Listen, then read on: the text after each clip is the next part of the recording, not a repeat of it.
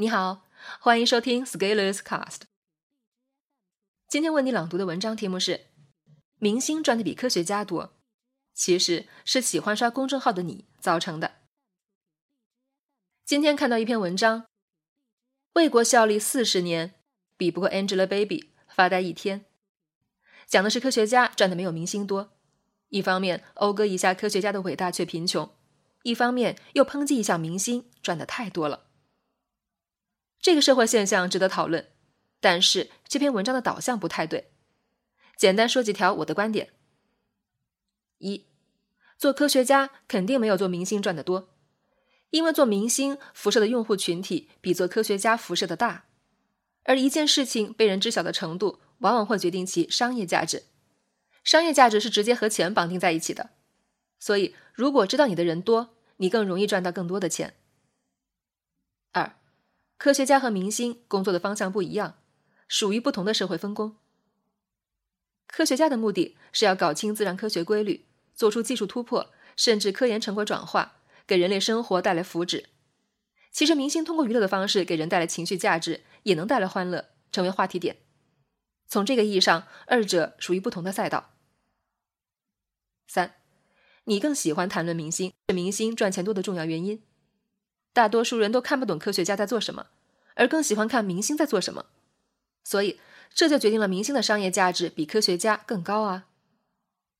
评价一个明星，只要是个人就能说三道四，谁长得好看，谁做了丰胸，谁让我产生性冲动，凭人的生物本能就能说出好多话来。评价一个科学家好像有点难，要知道科学家做什么不容易。最近。黎曼猜想据说被证明出来了，但是要让老百姓知道黎曼猜想是什么，就没法一句话讲清，靠讲故事也不行。知识付费在这里止步了，没有哪个转述师能在一句话讲清什么是黎曼猜想的，因为需要的知识背景太多了。四，如果你想要让科学家赚得更多，那你要做的是不要谈论明星，谈论科学家。社会意识的普及会改变社会进步的方向。以前人们没有环保意识，也没有人在意 PM 二点五。现在大家都知道空气污染很严重，更关注这个问题，于是问题就得到改善。同样的，如果所有人都努力去做科学家，追明星科学家，他们赚的不会比娱乐明星少。但是如果你想和科学家谈论黎曼猜想，你必须要懂这些知识啊。而如果你喜欢吴亦凡，你只要大声喊“老公我爱你”就可以了呀。大多数人还是喜欢看不费脑力的娱乐信息，这正是社会大众的底色。大多数人无法忍受长时间持续的专注，以及逼迫自己动脑深入思考问题，而这些是成为科学家甚至和科学家对话的前提条件。你应该看过不少记者采访科学家的时候提出蠢问题的尬聊场景吧？比如柴静采访丁仲礼院士。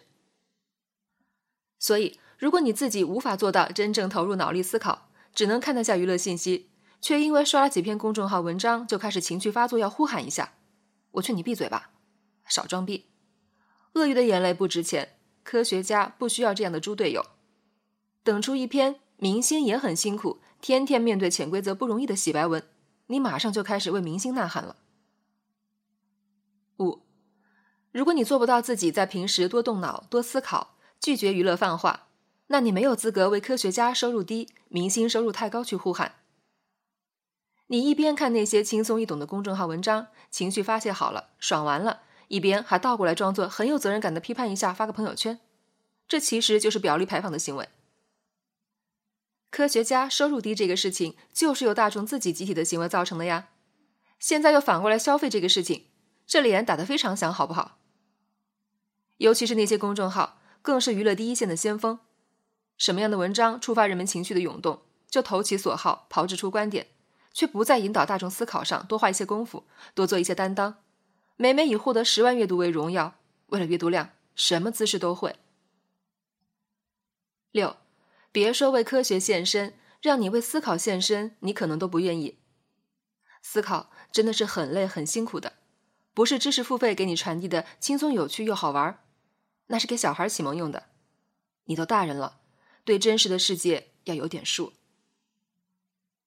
我觉得，与其在那儿转两篇文章呼喊一下，不如多花点脑力精力学点有难度的知识，让你的学习能力爬坡。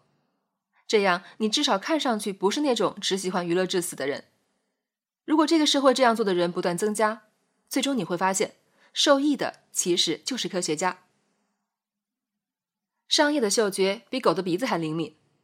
如果你哪天看到娱乐节目都开始让烧脑了，就说明我们的努力改变潮水的方向了。本文发表于二零一八年九月三十日，公众号持续力。如果你喜欢这篇文章，欢迎搜索关注我们的公众号，也可以添加作者微信 a scalers 一起交流。咱们明天见。